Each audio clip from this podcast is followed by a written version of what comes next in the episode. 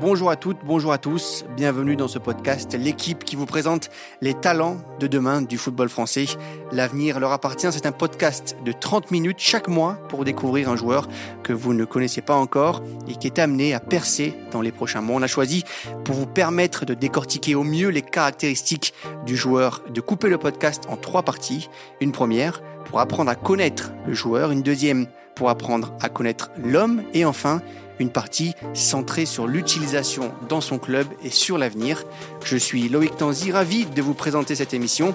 La cellule de recrutement de l'équipe est prête, c'est parti pour nos observations pour tenter de dénicher le joueur à qui l'avenir appartient.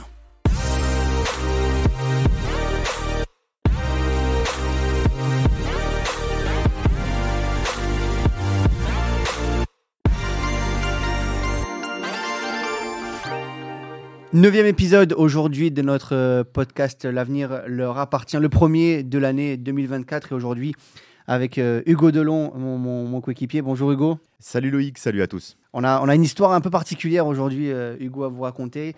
celle d'Isiaga Kamara qui joue à l'OGC Nice, qui s'entraîne avec les, avec les professionnels, qui est guinéen, qui est né en, en février 2005, qui a donc 18 ans. Et Isiaga a une, histoire de vie assez, assez folle. On va vous raconter ça dans, dans la, prochaine demi-heure. On a euh, trois personnes à nos côtés aujourd'hui pour, euh, pour en parler. Euh, le premier, Raouti Abdallah, qui est conseiller sportif de d'Isiaga chez, chez, Sport Profile. Salut Raouti. Ouais, salut à tous. Comment ça va? Bah, Très bien. Merci beaucoup bah, merci d'être avec nous. Merci On a Damien Marchetti, qui est lui agent licencié, qui est également chez Sport Profile, qui est avec nous aussi à distance. Salut Damien.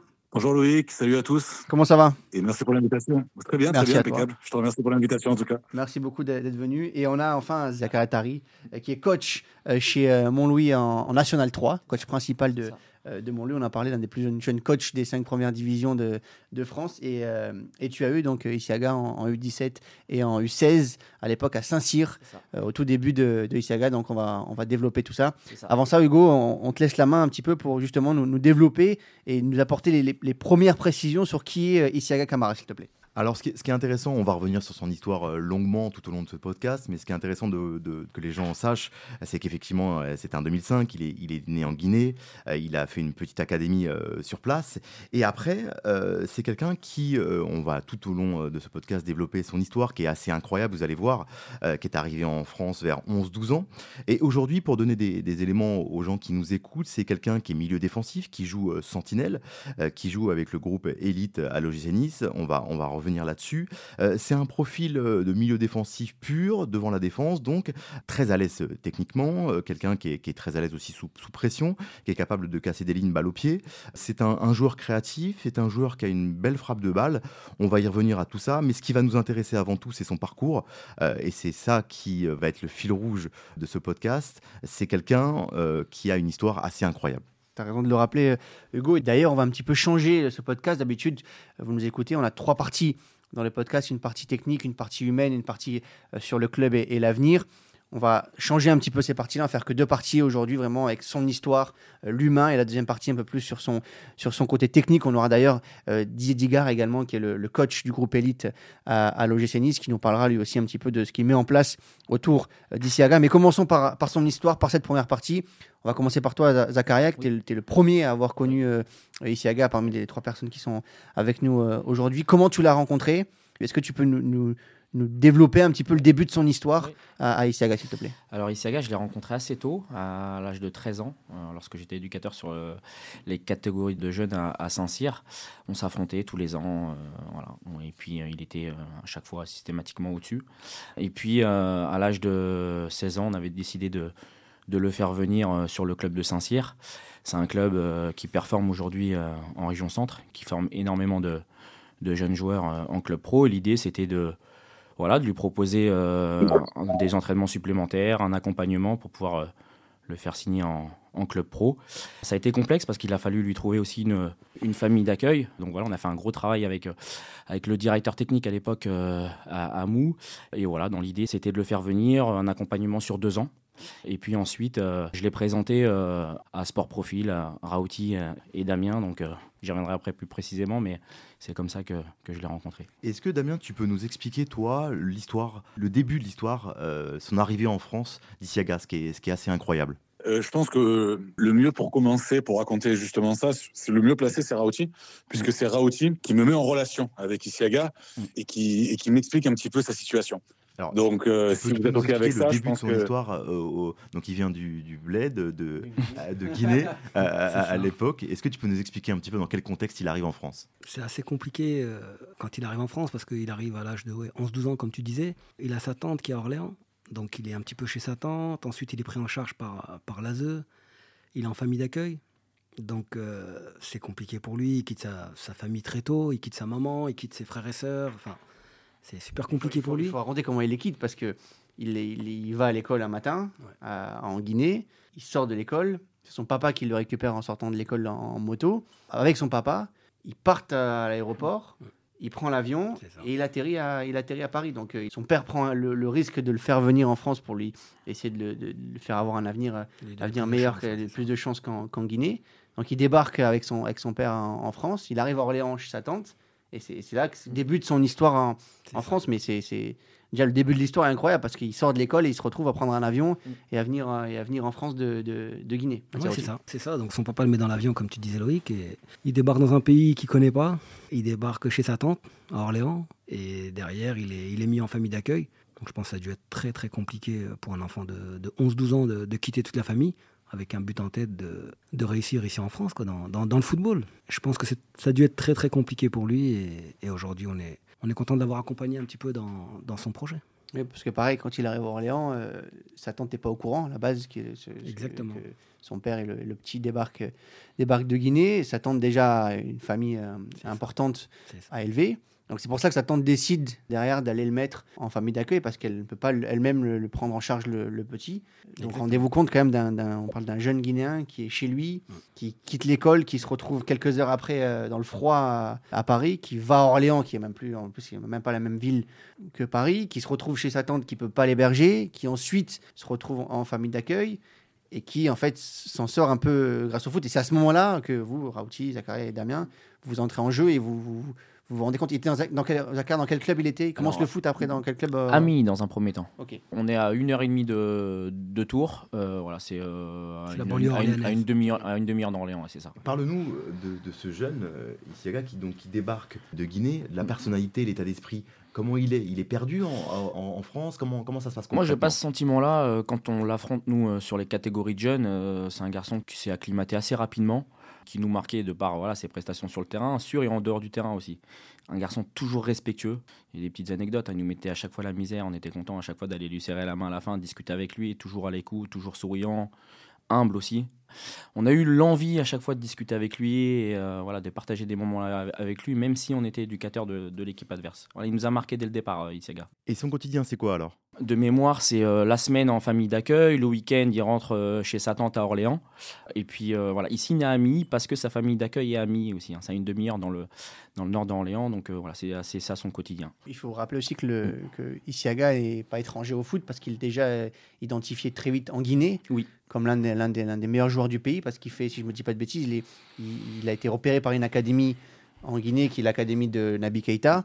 Il a été pris parmi les 20 meilleurs joueur de, cette académie-là. Donc, il, est-ce que tu, connais cette histoire là, à un moment donné en, Guinée? Non, non, non, je connais pas cette histoire. Après, je sais qu'il est, il est très proche de la fédération guinéenne, qu'il la connaît parfaitement. C'est un petit qui a joué là-bas à Conakry, et c'est un petit qui est très connu là-bas et de par ses, qualités footballistiques. Donc, euh, il était, donc déjà le foot, il n'était pas, étranger, il n'arrive pas en France en disant voilà je, je, commence le foot. Non, je, pense que son père savait ce qu'il faisait. Il savait ce qu'il faisait. Il voulait, il avait sa, sa sœur, donc sa tante Aïssiaga ici. Donc il a, il a voulu donner toutes les chances à son fils de, de réussir dans le football. Donc c'est pour ça que. Mais il l'a pas fait comme ça par hasard. Il savait que son, son, petit était, avait des grosses qualités pour. Euh, pour continuer. Et raconte-nous euh, la première fois que tu l'as vu sur un terrain. Visiblement, c'était pas un match top de sa part. Et ensuite, ce que tu as mis en place pour aller le faire passer des tests? Ouais, en fait, j'ai Zakaria qui m'appelle. Zakaria, c'est quelqu'un que je connais moi depuis, depuis une vingtaine d'années. C'est comme un petit frère pour moi qui est coach depuis pas mal d'années, qui est connu, reconnu dans, dans la région à Tours, qui m'appelle un jour, qui me dit voilà, j'ai un petit qui est phénoménal, il faut que tu le vois. Moi, je vous cache pas que des, appels comme ça, j'en ai, ai assez souvent. Et Zacharia, en 20 ans que je le connais, il m'a jamais appelé pour un enfant. Jamais, jamais, jamais. Donc je me dis bon, pourquoi pas? Après, on a, on a pour habitude de regarder un petit peu sur la plateforme iBall, qui est un super outil pour nous euh, pour éviter de se déplacer ou pour avoir déjà un premier. Un peu le West Scout pour les jeunes. Hein. Exactement, exactement. Donc euh, voilà, ça nous fait gagner un petit peu de, un petit peu de temps d'habitude. Zakaria me dit non, mais il n'y a ni eyeball ni rien. Il faut, il faut que tu le vois, ce gamin, et, il, faut, il faut que tu le vois jouer, il faut que tu parles avec lui, et voilà. Donc je décide de Genève de, de monter à Tours. Je décide de monter à Tours pour voir un match contre le Tour FC, d'ailleurs, le derby. C'est ça, Saint-Cyr Tour. c'est ça. Donc je vais au match. Je dis à Zakaria, bon, bah, je vais venir au match. Je vais au match. et il fait un match catastrophique. Il fait un match catastrophique. Siaga, il est pas bon. Il est. Je sais pas, il a surjoué, il a un petit peu de pression, je sais pas. Et il le sait parce que. Il prend rouge aussi, hein, pour euh, Et il prend rouge. voilà. Il est catastrophique et il prend rouge. Donc, euh, pour un premier match, ça a été compliqué. Mais on sent quand même que c'est un gamin qui est, qui, est au-dessus. Après le match, on, dîne ensemble avec Zakaria. Et puis la première chose qu'il me dit, Siaga, c'est bah, écoutez, désolé monsieur, j'ai été nul aujourd'hui. Je dis, ouais, il n'y a pas de souci. Mais, mais vraiment, on sent un gamin qui est, qui est attachant et qui est respectueux, et qui est poli, qui baisse la tête. Enfin, c'est vraiment un super gamin, Isega, franchement. Il te parle jamais de son histoire à ce moment-là? Non, je pense par, euh, par pudeur. Je pense qu'il n'ose pas trop m'en parler. Et puis c'est la première fois qu'on se voit, donc il ne me connaît pas encore vraiment. On sent quelqu'un de très timide, très réservé. Mais c'est un, un, enfant, en fait. Il a une tête d'enfant. Et aujourd'hui, il te raconte plus facilement son histoire, parce que son histoire, elle est, elle est, elle est très extraordinaire dans le sens premier du terme, elle est sort de l'ordinaire. Oui, aujourd'hui, euh, on est excuse-moi, on a une relation assez particulière avec lui parce qu'on bah, s'est lié d'amitié. Moi, j'ai beaucoup d'affection pour lui. Il me raconte beaucoup plus de choses. Il a conscience de revenir de très loin? Oui, il le sait. Il le sait. Il s'agace, c'est un gamin qui est, qui est en mission. C'est voilà, il est là, il sait, il sait ce qu'il veut, il sait ce qu'il fait. C'est quelqu'un qui est très à l'écoute. On n'a pas besoin de lui répéter dix fois les mêmes choses. Mais c'est.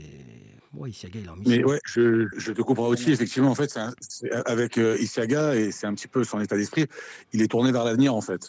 C'est pas quelque chose qu'on évoque euh, constamment le passé. Il sait un petit peu, entre guillemets, d'où il vient. Il sait ce qu'il doit faire. Et c'est pour ça qu'effectivement, il a. C'est quelqu'un, comme disait Rauti, qui a toujours été. Euh, enfin, j'ai découvert Isiaga avec le sourire et je l'ai quitté mercredi avec le sourire. C'est toujours quelqu'un, en fait, qui continue d'avancer, qui a qu'un seul objectif, c'est réussir dans le ballon. Donc il sait pourquoi il est là. C'est pas quelque chose entre guillemets sur lequel il va s'apitoyer ou dire oui, euh, moi ça, a été plus difficile que vous quoi. C'est, pas une carte qui joue. Aujourd'hui encore une fois, c'est quelque chose qui est acté. Il sait qu'il est là euh, pour une raison. Et, euh, et quand on parle en fait avec Isiaga, généralement, bah, c'est, du présent et de l'avenir. On parle assez peu du passé. Euh, alors effectivement, il a toujours de, de, la famille en Guinée, donc il y a, il y a cette, euh, cette préoccupation sur des comment. Frères et sœurs qu'il n'a même pas vu. Hein. Exactement, des frères et sœurs qu'il n'a pas vu. Donc c'est comment, comment rendre la vie de tout le monde meilleure là-bas aussi. Donc ça, oui. Mais après, c'est pas, il n'est pas dans le, dans, voilà, dans, la complainte ou quoi que ce soit. Maintenant, c'est la situation est comme ça. Il faut qu'on avance et on y, on y va pour réussir comment donc, il ça, Alors explique-nous, expliquez-nous un petit peu. Euh, donc on a beaucoup parlé de Tours, on a beaucoup parlé de son, de son parcours là-bas. Maintenant, comment vous arrivez à, le mettre dans un club professionnel?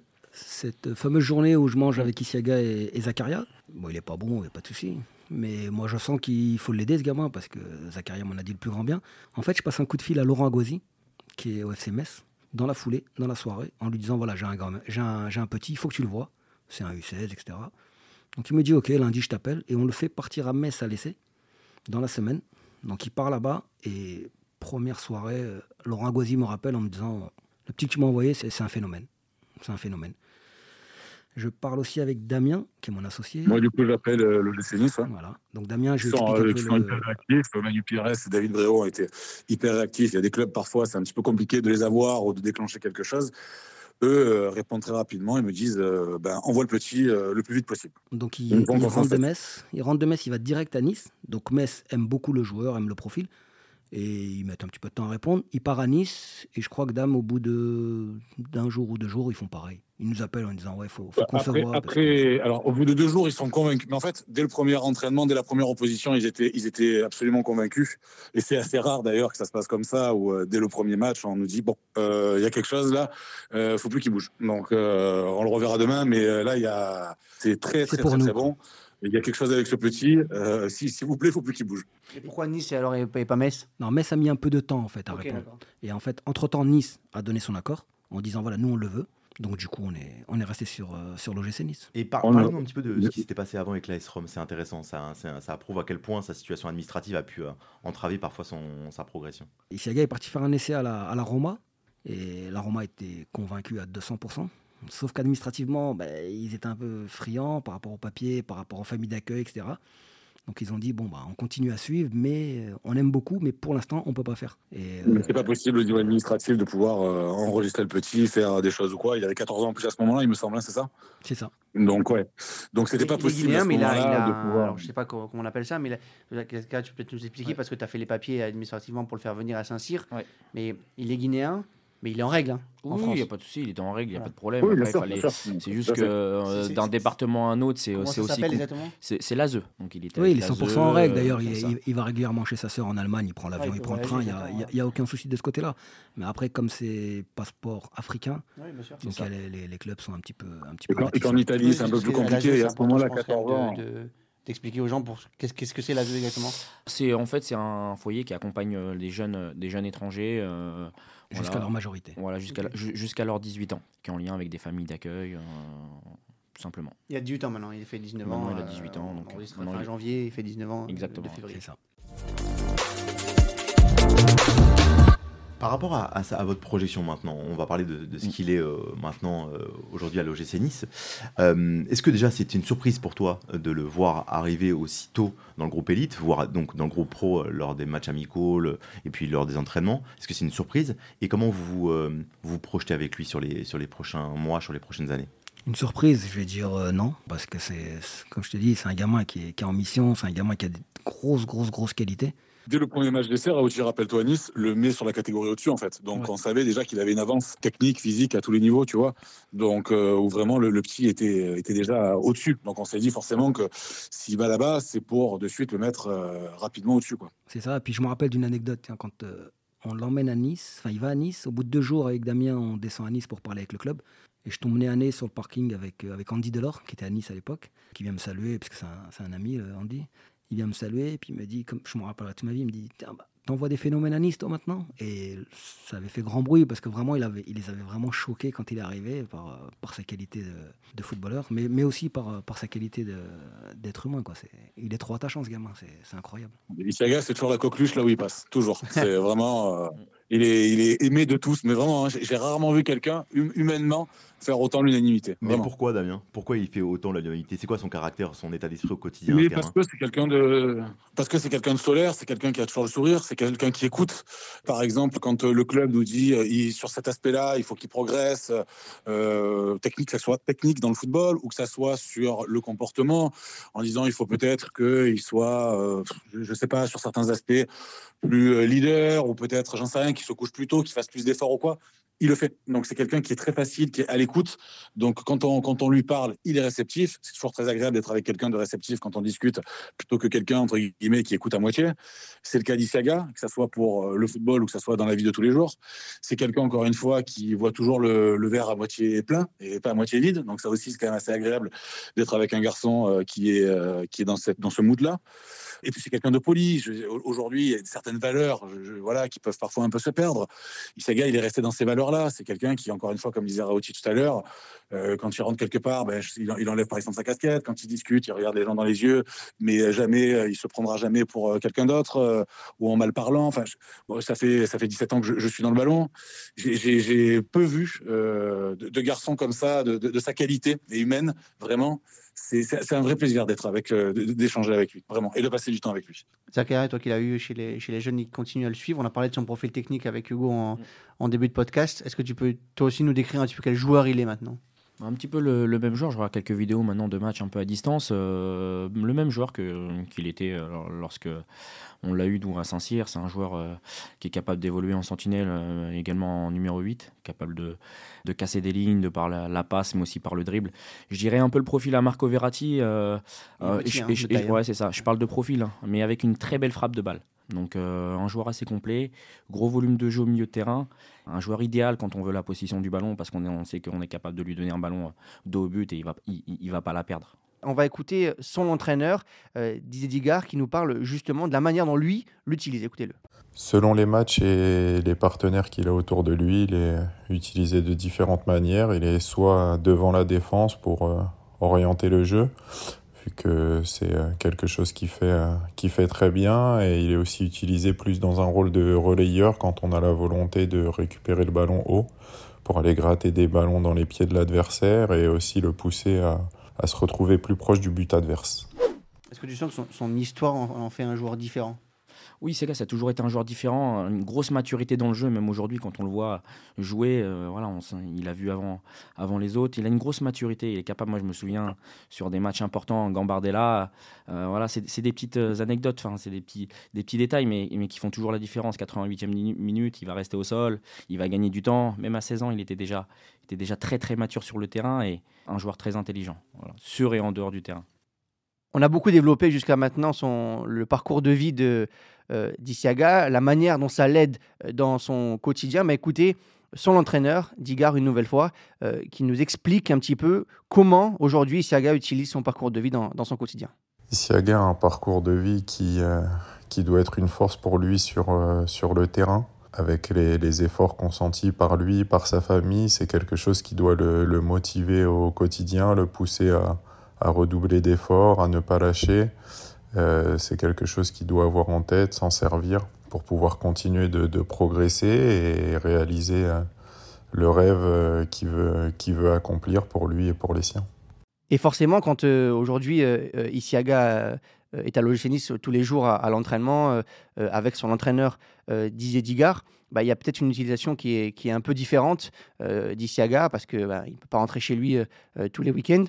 Didier Digard, justement, il nous explique comment euh, faire en sorte aujourd'hui de, gérer Isiaga Est-ce qu'on le gère comme les autres joueurs ou est-ce qu'on le, gère un petit peu différemment? Écoutez-le. Je dirais pas que je le gère de manière euh, différente. Il, voilà, il est, euh, il est jugé comme les autres à part entière. Il y a forcément une, attention particulière, mais comme pour chaque joueur. Comme je disais récemment, il a eu une, passe un petit peu plus difficile et donc on, on s'est servi justement de son, son parcours de vie pour euh, le recentrer, pour euh, lui rappeler tout ce qu'il a pu euh, accomplir, tout ce qui lui reste à accomplir. Et voilà, la seule petite attention particulière, c'est que forcément, les autres peuvent rentrer plus facilement chez eux.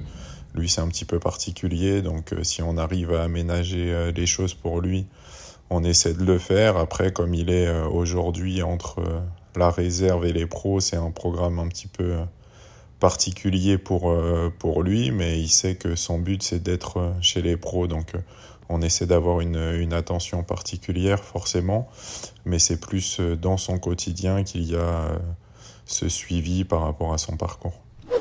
Et Damien, pour parler de sa projection, pour qu'on arrive à, un peu voir pour les supporters niçois, savoir s'ils vont le voir en équipe première à, court, moyen ou long terme, il, est, il a fait un groupe pro hein, cette année en coupe euh, euh, face à Auxerre, me semble-t-il. Tu m'arrêtes si je me trompe. mais c'est quoi votre projection, vous, avec, avec, avec Isiaga c'est tout simplement continuer avec le GC Nice. Aujourd'hui, il nous a accueillis, extrêmement bien accueillis, et ils ont été extrêmement respectueux avec lui. Lui, je pense, a répondu présent et répond présent en tout cas sur le terrain. Nous, notre souhait, euh, c'est que sa progression continue. Et quoi de mieux que de continuer le GC Nice aujourd'hui, eh ben, qui, est, euh, qui est un club qui, qui performe, donc sportivement aujourd'hui, qui, fonctionne bien, qui euh, commence à s'appuyer sur Ishaga un petit peu, qui le, il était dans, les, dans le groupe pro assez rapidement. Dès cet été, il a fait la, prépa avec eux. Donc il n'y a pas de raison, c'est continuer sa progression, surtout pas, entre guillemets, commencer à, à faire, à partir dans à droite et à gauche. Et je pense que c'est juste euh, vraiment continuer le travail. C'est un gros travailleur. Donc, il demande même à doubler certaines séances pour justement continuer. La logique, c'est ça, c'est de continuer avec Nice et de pouvoir aller le, plus haut possible, le plus loin possible. Nice a, de, a réussi avec euh, certains joueurs, de jeunes joueurs qu'ils ont pu former, comme Efren Turam, parmi les, derniers joueurs qui sont sortis, réussir justement à faire sortir euh, certains de, leurs garçons. Ben, on espère, euh, Isaga, en tout cas pour moi, toutes les, cartes en main pour pouvoir le démontrer et pour pouvoir le faire. Donc euh, aujourd'hui, c'est comme ça qu'on voit les choses. Qu'est-ce qui lui manque aujourd'hui, selon toi, pour arriver à être régulièrement dans la rotation dans l'équipe première? Ouais, peut-être un peu plus de, de, régularité. Après, il est encore jeune, il est là pour apprendre. Il s'entraîne très régulièrement avec le groupe pro. Donc, euh, donc voilà, on espère que, que le coach Farioli va lui donner un petit peu de, de temps de jeu, peut-être des petites minutes, prendre un peu d'expérience. Et, et, voilà, après, il est, il est, dans le groupe élite, ils ont un championnat qui est, qui est, intéressant contre des clubs étrangers. Donc voilà, il est resté quand même pas mal de temps sans jouer. Je pense que un peu plus de présence sur le terrain. Quand tu dis pas mal de temps sans jouer, c'est quelle, quelle période? Après Saint-Cyr, il est resté un petit peu, il est resté, je crois, six mois sans jouer, le temps d'avoir ses, ah, ses papiers, ses 18 ans, voilà.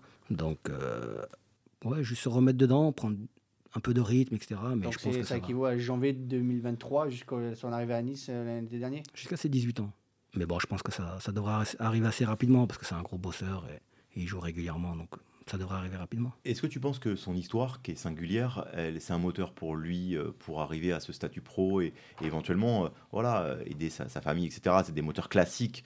Est-ce que tu, tu, le perçois comme ça, en tout cas, quand tu lui parles? La première fois que je lui ai parlé, j'ai senti que c'était ça. J'ai senti, comme je vous dis, qu'il était en mission. J'ai senti qu'il sait ce qu'il veut. C'est un, un, enfant encore, mais c'est un enfant avec une maturité incroyable.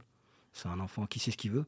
Comme disait Damien, nous, ça fait quelques années qu'on est dans, dans, le ballon. Des, des, enfants comme ça, on en, on en, voit souvent. Mais lui, voilà, il, il prend toutes les critiques positives ou négatives de face et il les affronte. Et vraiment, c'est quelqu'un qui est, qui est très mature, comme disait Zachariah. franchement, il est, il est dans les temps et il sait ce qu'il veut. Il sait ce qu'il veut. Depuis le premier jour, je, sens qu'il sait ce qu'il veut et, il y arrivera, ce, petit.